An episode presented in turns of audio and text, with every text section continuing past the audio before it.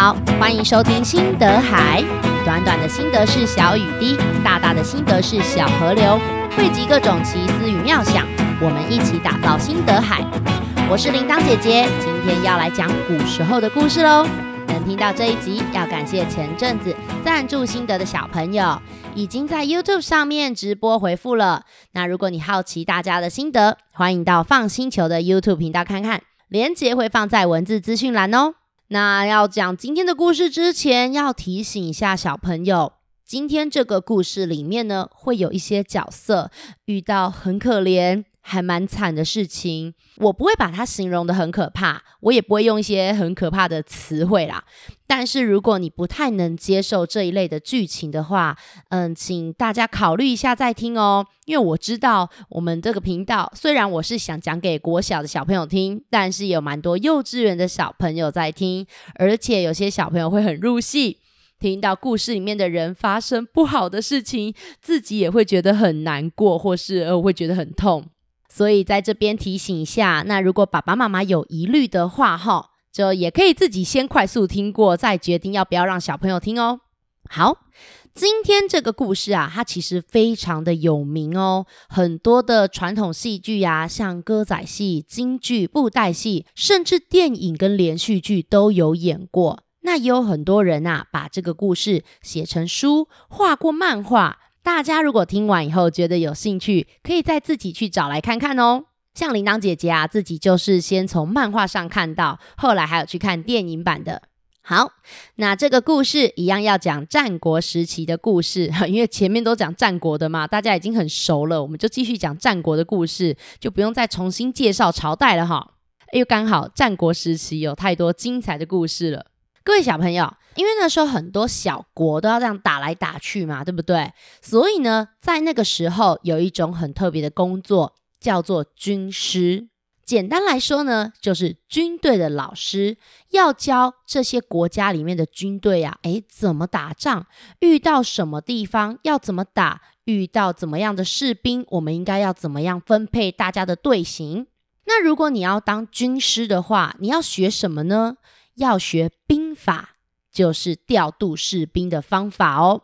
哇，那时候啊，有一个很厉害的老师，叫做鬼谷子，他就专门在教兵法。他不止很聪明，听说他还很会占卜，嗯，就是有点像算命。像现在啊，也有一些人他可能会用星座来算命啊，会用血型啊，或是看你的手就可以帮你算命。传说呢，这个鬼谷子啊。他有四个很有名的学生，其中两个呢叫做孙膑和庞涓，另外两个也很有名，改天再讲另外两个。那这个孙膑呢和庞涓，他们是超级好朋友，好到什么程度？好到大家都说他们情同手足。情同手足是什么意思呢？手大家都知道，足就是脚的意思，所以手足啊就是你的兄弟姐妹，从同一个身体里面长出来的。那情同手足就代表他们感情好到就像兄弟姐妹一样，哇，那真的很好，对不对？虽然啊，庞涓跟孙膑他们的感情很好，但其实他们属于不同国家的人哦。像庞涓啊，他是魏国的人，庞涓很聪明，也把兵法学得差不多了。他听到魏国正在征求军师，所以他就决定啊，要回去魏国毛遂自荐。亲自跟国王说他很棒，希望国王用他当军师。鬼谷子老师呢就说：“庞涓呐，你要下山了，你去山谷里面摘一朵花，老师来帮你占卜看看，你这趟回去魏国啊、是会发生好事，还是发生不好的事情？哈。”庞涓啊，在山谷里面找啊找，找了一朵花，拿回去给老师。鬼谷子老师就说：“你摘的这朵花叫做马兜铃，每一次就会开十二朵花，这代表啊，你去当军师会当得很棒，你的前途啊会非常的光明，非常的荣耀。会荣耀多久呢？十二年。但是啊，老师提醒你一件事情，千万不要骗人。”否则，你之后可能反而会被人骗。最后，老师再送你八个字，你千万要记得：遇羊则荣，遇马而足。哇！庞涓听完以后很开心，说：“诶，小朋友，老师说我可以荣耀几年呐、啊？十二年呢？哦哦，可是老师说什么不要欺骗人啊？以后会被人家骗啊？哎呀！”我们在杀敌打仗的时候，怎么可能不骗人呢？遇到敌人的时候，怎么可以太诚实啊？不过倒是老师最后送我的八个字，他说“遇羊则荣”，所以我如果遇到羊，就会有荣耀；遇马而足，哎呦，那个“足”是死掉的意思，诶，所以我如果遇到马，就会死掉。嗯，那我不能骑马吗？那这也太奇怪了吧！啊，算了，占卜本来就有可能准，有可能不准。庞涓呢，听完以后，跟老师说完谢谢，就准备下山了。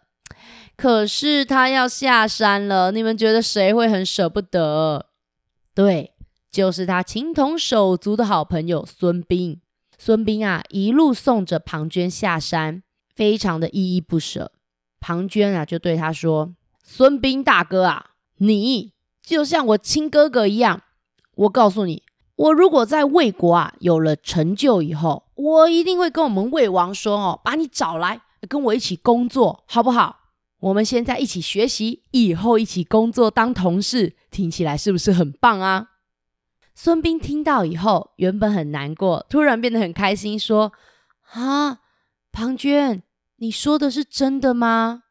庞涓马上回他说：“那当然呢。”哎，我跟你说，我如果说谎哈，我就我就我就死在那个万箭之下。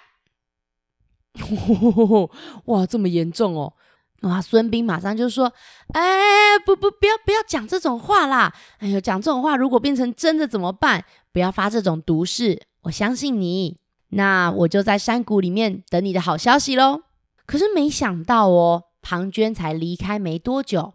鬼谷子就把孙膑叫过来，他就说：“啊，孙膑啊，这一套竹简是你爷爷，呃，孙子写的《孙子兵法》，里面的兵法都非常有用，你要好好收着。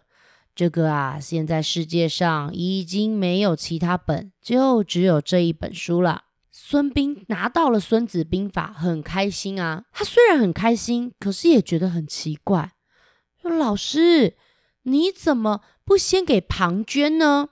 庞涓啊，他现在已经要回去魏国当军师了。他在打仗的时候就用得到这个《孙子兵法》啊。”鬼谷子啊，摇摇头说：“哎，孙膑啊，这一本书如果好好的用。”可以帮助天下太平，可是如果用的不好，我怕会害得天下更乱。老师看你呢，平常为人光明正大、堂堂正正，也不会随便乱讲话害别人，我才传给你。庞涓啊，聪明是聪明，但是有时候心术不正。老师不敢放心的把这本重要的书给他。哈，孙膑心里想说：心术不正，小朋友，心术不正就是有时候心里会想着要害别人做坏事。我的好兄弟庞涓会这样吗？哎，我觉得老师误会庞涓了啦。没关系，庞涓会找我去跟他一起工作。我到时候啊，再把兵书里面的东西都交给庞涓。哇，哎，小朋友，小朋友，那庞涓那边顺利吗？我们跟着去魏国看看吧。庞涓啊，一进到魏国的皇宫，哇，这时候就看到大厨端着一盘料理经过他。哇，他看到这个料理的时候超开心。你们知道为什么吗？因为这道料理是烤全羊。你们还记得鬼谷子老师送他的八个字？前面是“遇什么则荣”，对，遇羊则荣。诶，结果果然哦，魏王一跟他聊天，就很喜欢庞涓，觉得他很聪明，立刻让他当军师。而且庞涓呢，也的确打了很多场胜仗，立下了汗马功劳，最后啊，成为了魏国的元帅。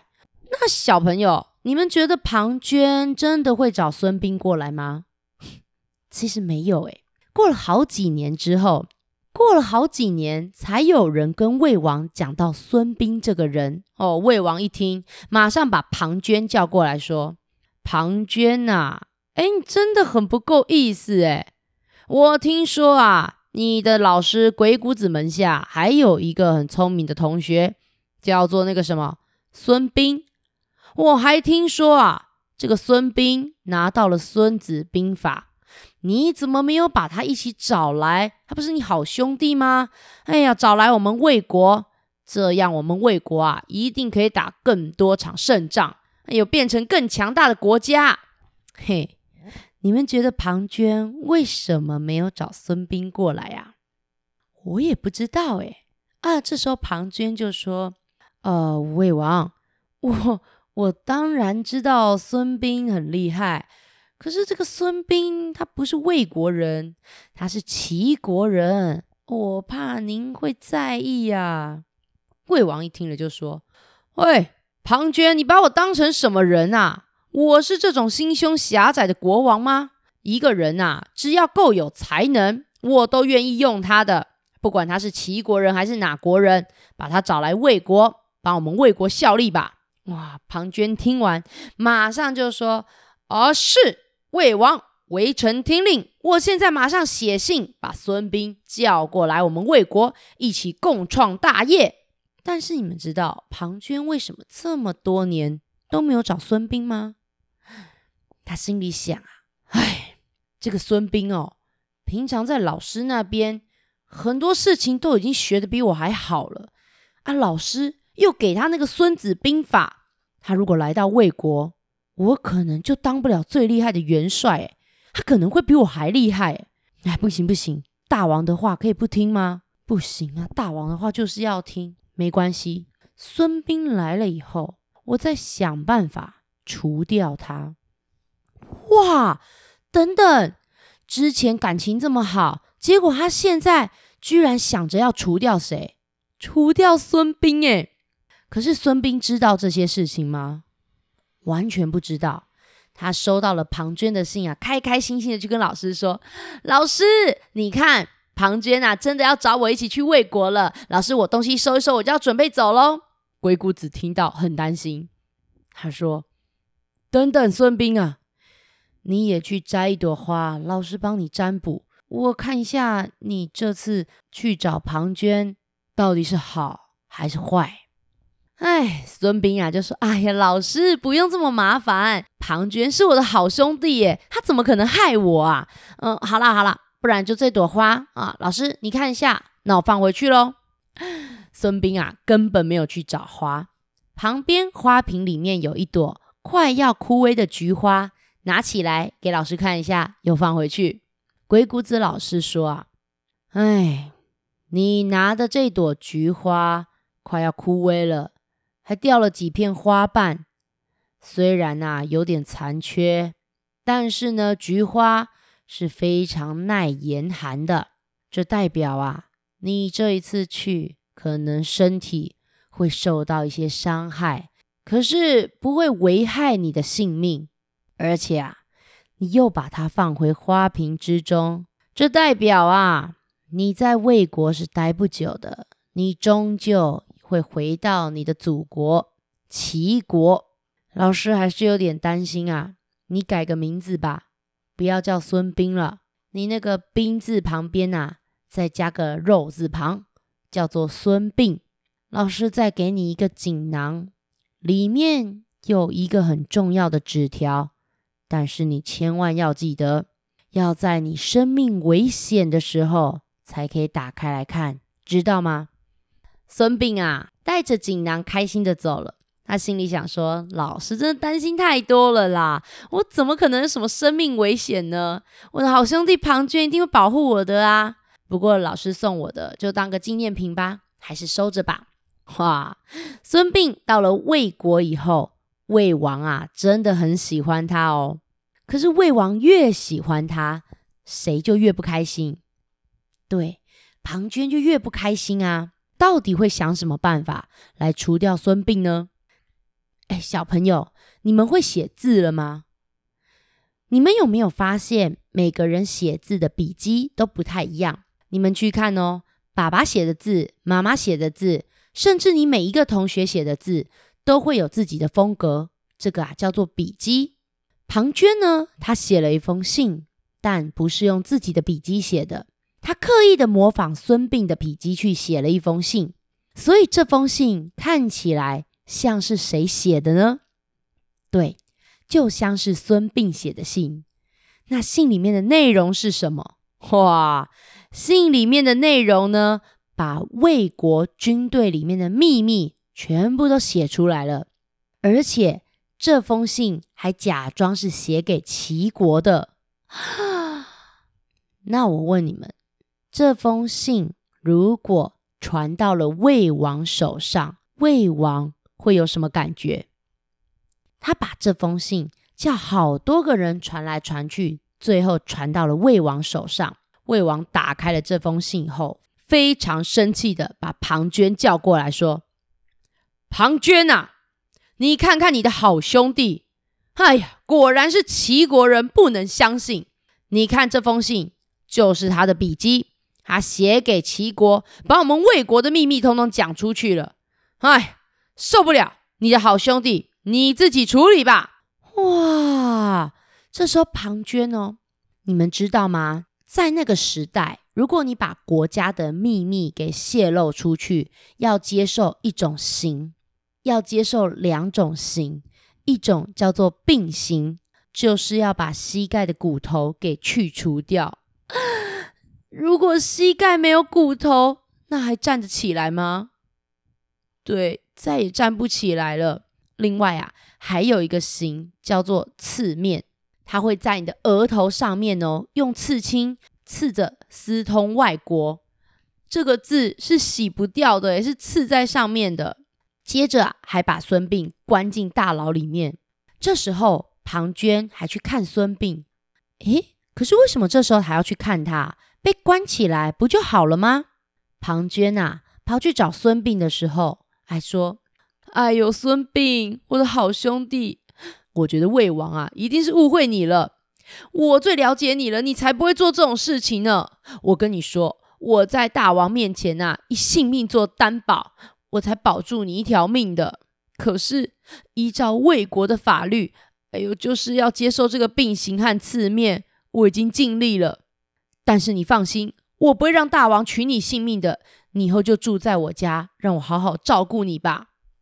奇怪了，为什么他要照顾孙膑呢？为什么不是直接取他性命呢？这时候啊，什么都不知道的孙膑还满怀感谢的跟庞涓说：“庞涓，真的是还好有你耶。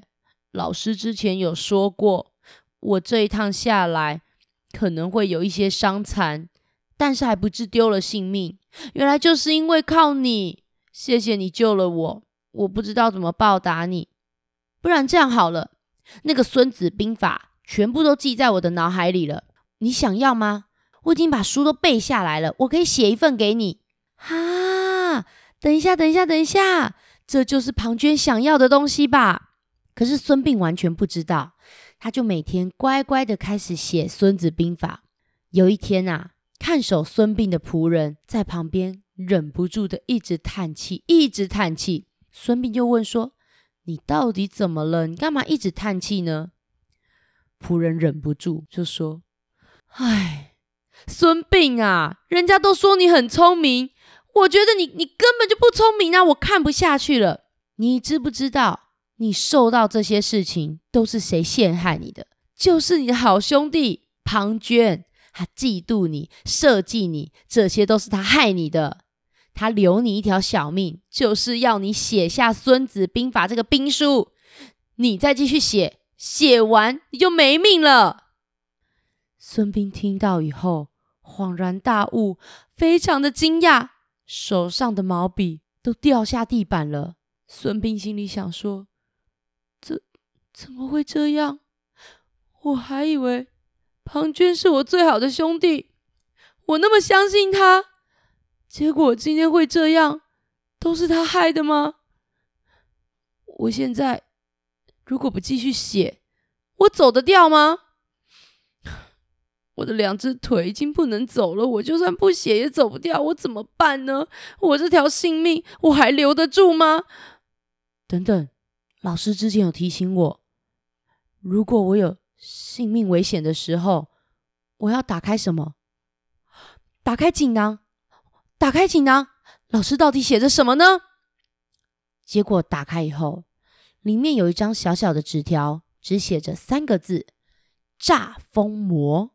诈是诈骗的诈，疯是发疯的疯，魔是魔鬼的魔。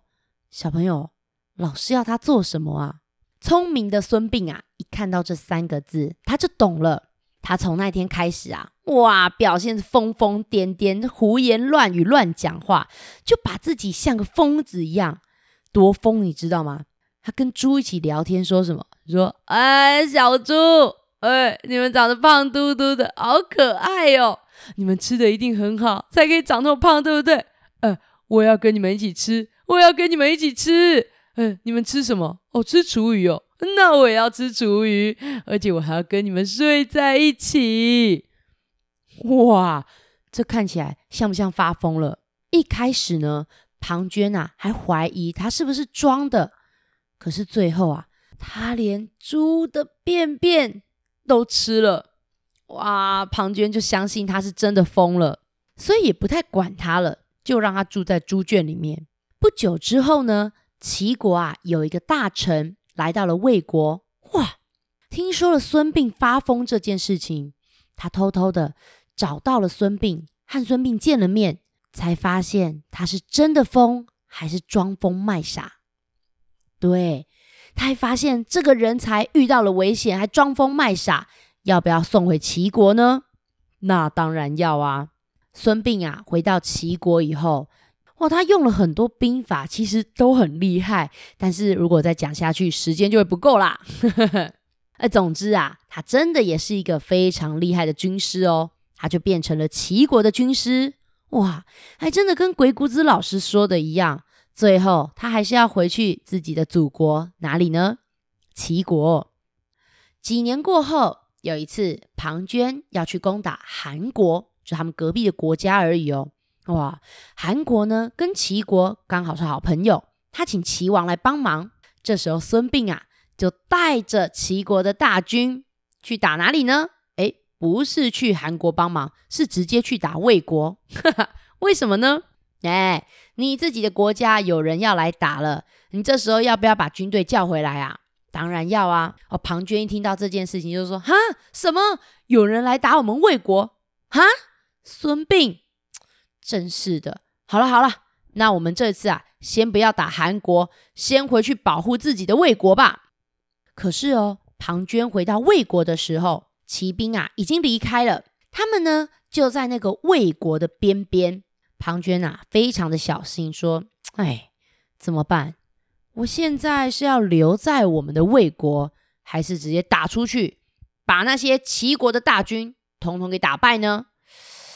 嗯，等等，我要先知道他们派了多少士兵来，我才知道打不打得过啊，对不对？来，他们待在野外，如果要吃饭的话，一定要用石头堆成一个生火的灶。”才可以煮东西吃。你们明天去帮我偷看一下，齐军那里有几个灶台，我们就可以知道他大概有多少人了。哇！第一天士兵回来报告，他就说：“报告，庞涓将军，齐军留下的灶台有十万个。”哇，这听起来人很多诶，要不要打过去？先不要好了，继续观察。但是隔天士兵回来很开心，他说。报告，庞涓将军，今天只剩五万个了。啊？怎么剩那么少？所以是有士兵逃走了吗？到了第三天，士兵回来更开心。报告，庞涓将军，今天只剩三万个灶台了。怎么剩这么少啊？庞涓一听到啊，好开心哦，他就说：“哈哈哈哈哈哈！哎呦，我跟你们说啊，这个齐国的人向来哦胆小如鼠啦，就跟老鼠一样胆小啊。才进入我们国家三天，士兵已经逃一半了，哼，没什么好怕了。走，大家都骑上马，我们现在直接追过去，把他们打个落花流水。”哇！庞涓呢，带着一大堆士兵，就这样一路追到了一个山谷中。山谷是怎么样的地方呢？旁边两座高高的山，中间最深最深的地方，那就叫山谷。他们一直追，一直追，追到了一棵大树下。哇！旁边呐、有好多好多树木。这棵大树旁啊，有非常多的树木，树干都倒在地上。这样过得去吗？当然过不去啊！庞涓就说：“哼，以为丢一些木头就能拦住我们吗？我们士兵多，等一下把这些木头搬一搬，就可以继续往前了。”但这个时候呢，天已经快黑了，而且他们发现啊，这个唯一的大树下好像写着字。哎，如果是你们，你们会不会很好奇这上面写什么字？想不想看呢？当然呢，庞涓就说。上面有写字，哎呀，太暗了，看不到。来人啊，找一根火把给我。这时候呢，庞涓拿着火把往树上一照，发现大树上写着什么呢？写着“庞涓死此树下”。庞涓看到自己的名字，还写了一个“死”，吓了一跳，手中的火把就这样掉在了地上。结果掉在地上，刚好看到旁边有一个石头，写着这里的路名。你知道这一条道路叫做什么名字吗？叫做马陵道。这时候庞涓想起老师送他的八个字，后面四个字是“遇马则足”。等等等一下，庞涓心里想说：不对。不对，遇马则足，马陵道还还在这里写“庞涓死此树下”，我中计了，我中计了！孙膑一定是要把我困在这里，我们赶快撤退。这时候还来得及吗？来不及了。原来呀，孙膑早就把他的大军埋伏在山顶上，他们收到的指令啊，就是当大树下有了火光。两旁的弓箭手就要全部一起往山谷中放箭。哇，那些灶台啊，也都是假装的，其实士兵一个都没有少。就在这时，几万名的弓箭手从山底上咻咻咻咻咻咻咻，万箭齐发。那你们觉得庞涓还能活着吗？没有错，他就这样没了性命。你们还记不记得他当初下山之前跟孙膑说什么呢？他说：“如果他没有说到做到，他违背他的誓言，他就会受到万箭穿心之刑。”哎呀，看来还真的如他所说的一般呢。好啦，听完这个故事啊，哎呦，铃铛姐姐也是有些问题想要问你们呢。不过我先来讲完评论区的留言，我再来问你们问题吧。哎，不过铃铛姐姐发现啊，就是评论区的留言有时候会跳来跳去的。如果我真的漏掉了你的留言吼，那就请再留一次，要 不然有时候它真的就会消失不见。因为像我就记得我上次已经回复到十月十三的，可是我就发现就是没有看到十月十三的啊。好，那我今天会从十月十四号的留言开始回复哦。屁屁侦办又来留言了。他说：“我觉得西施会被丢到海里，是因为国王一定会像别国的国王一样偷懒，啊，也是有可能啦。嗯，爱上西施可能真的会偷懒吧。然后还有，诶，这个留言是十二，他说可以更快更新吗？我尽量啦。铃铛姐姐最近真的很忙啊。高雄十五喵喵留言说：“好棒，可以说生气王子的故事吗？哎，生气王子的故事啊，哎，说了可能会有别人生气，所以可能没办法。”哦，接下来有一个留言是许星云，他说：“爱你们的故事，我喜欢你们的故事，还给我们一万分。”星云还说：“你一定要讲我的话。”然后说：“我喜欢你的故事，谢谢。”二年级哇，星宇，你应该是自己尝试着想打字齁。虽然你那个排版还有一点乱七八糟，不过二年级可以自己这样打字，我觉得蛮厉害的哦。好，这边有一个小小科学家说，为什么人鱼公主不用写字的方式呢？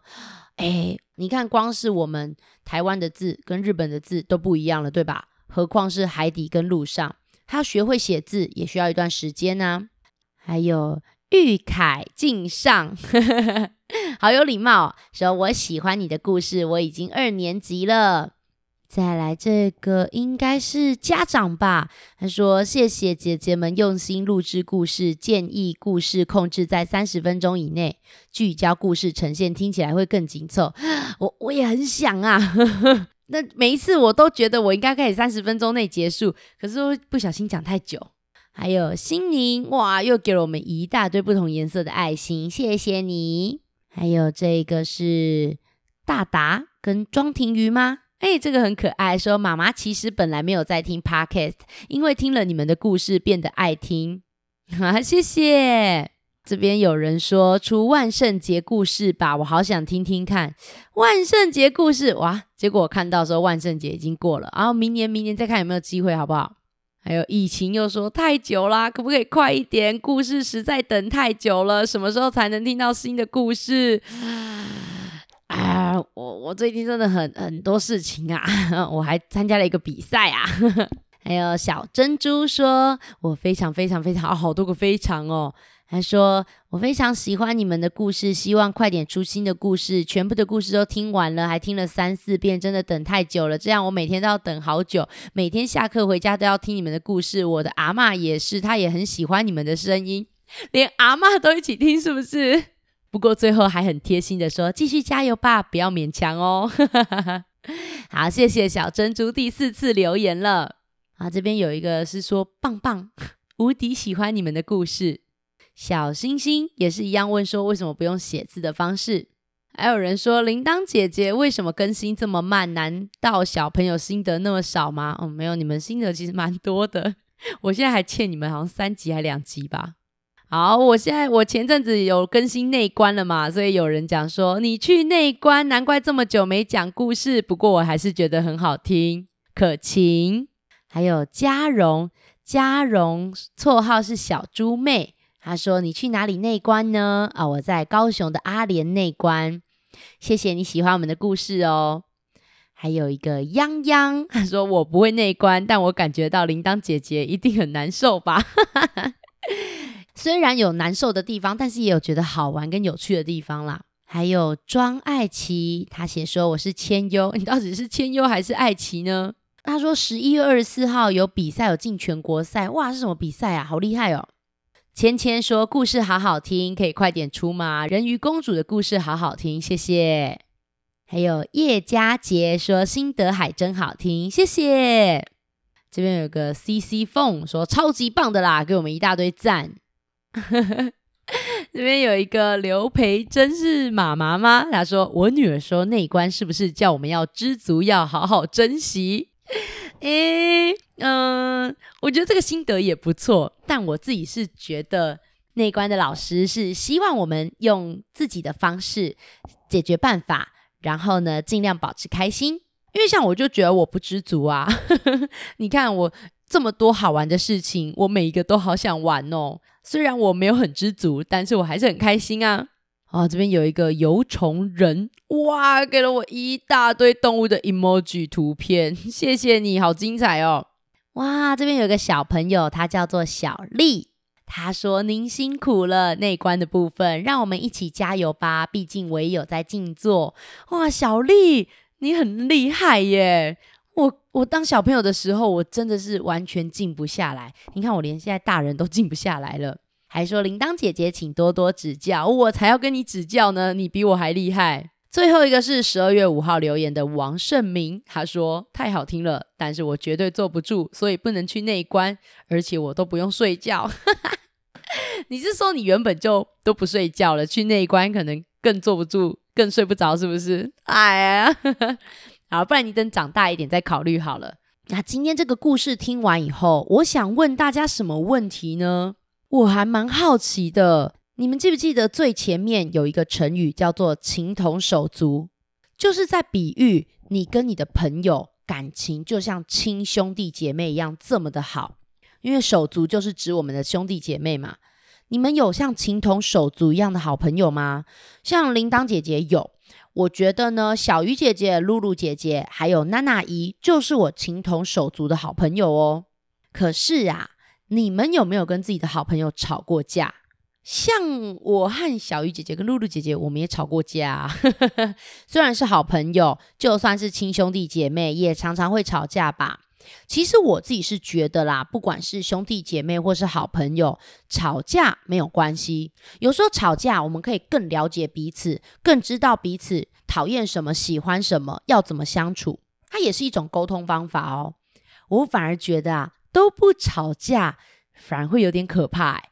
你看，像孙膑跟庞涓，他们好像都没有吵架哦，结果最后居然发生这种可怕的事情。像庞涓啊，对孙膑的这种感情，我们会怎么说呢？我们通常会说他嫉妒，嫉妒跟羡慕听起来很像，但我自己觉得是不太一样的。羡慕呢，就是啊，我觉得我的朋友做的好好，我觉得好羡慕他，我也好想变得跟他一样哦。像例如说，我去学跑酷的时候，有好多的人都比我厉害，我会好羡慕他们，我会好希望我可以努力练习，变得跟他们一样厉害。还有像画画，呃，我有一些朋友画画也好强、好厉害，我看他们画画的时候，我也觉得好羡慕，我会希望呢，我可以变得像他们一样。那嫉妒呢？嫉妒的话就是。朋友做得很好，我想像他一样，但是我又做不到，所以我心里就开始不舒服，开始很生气，然后会希望朋友变得不好，哈。所以嫉妒跟羡慕最大的一个差别就是，你会不会希望你朋友变得不好呢？那如果我嫉妒我跑酷的朋友，我可能就会说啊，他跑酷好好哦，怎么那么厉害呀？真希望他脚受伤。哎呦，呵呵，这个就是嫉妒了。那如果我嫉妒我画画的朋友呢？我可能就会说哇，他怎么画的这么好？太强了吧，比我还厉害。真希望他手受伤不能画画。哦呦，这个也很可怕吧？对吧？像庞涓呢，就是因为常常有这种想法。鬼谷子老师才说他心术不正。你们身边有遇到心术不正的人吗？你有发现吗？因为通常啊，这种人他们都会像庞涓一样隐藏得很好，不会轻易的让别人发现哦。那你有曾经羡慕过你的朋友，或是羡慕过你的兄弟姐妹，或是你有没有曾经有过嫉妒的感觉呢？其实啊，就算有嫉妒的感觉，我觉得也是蛮正常的啦。通常嫉妒的感觉是看到敌人的时候比较容易有这种感觉出现。像最近在踢那个世足赛，对不对？哦，这个 A 国家看到 B 国家的人踢得很好，他们很想赢啊，可能就比较容易产生嫉妒的感情，会觉得说，哦，他们也踢得太好了吧？哦，真希望他们的球员受伤哦。啊，因为是彼此是敌对的国家，就很容易产生嫉妒的感觉。可是你看庞涓跟孙膑，他明明是好朋友，明明是好同学，他还这么嫉妒他，然后还对他做了这么可怕的事情，设计他。唉，虽然聪明，可是如果品性不好，真的是也蛮可怕的吼。好，这一集呢，想要问你们的心得，主要就是这几个问题，一样哦。以上的问题我会整理在文字资讯栏，你们可以找自己的朋友或是家人去讨论、去聊聊天。那如果你有任何的想法跟心得想要跟我分享的话，哎，也很欢迎，我也很想听你们大家的心得哦。那欢迎你们用评论区留言告诉我，甚至你可以画画、写字，呃，拍照下来用 Line 或是 FB 传给我。当然，录音、录影或是任何其他你想得到的创作方式都是可以的。但是请记得要告诉我，希望我怎么称呼你？你的作品跟声音、长相能不能曝光呢？如果不愿意的话，我会单纯的去描述，不会让镜头前面的人看到。虽然我常常在外面乱跑，最近又非常的忙，但是我一定会找时间把大家的心得一一看过，一一回复。短短的心得是小雨滴，大大的心得是小河流，需要有人愿意赞助心得，分享各种奇思妙想，心得海才不会干枯哦。只要搜集至少二十个心得，就会有下一集心得海啦。我还欠大家大概两三集，快要追上了。如果你喜欢这个节目，请帮我分享出去或留下评论，让其他人知道。最后，本节目有开放小额赞助，如果你认同我的理念，也欢迎抖内请我吃块鸡胸肉，让我有更多体力制作节目哦。啊，下一集我们就会来回复那个小额赞助的留言了。我是 FUN 星球的铃铛姐姐，我们下次再见啦，拜拜。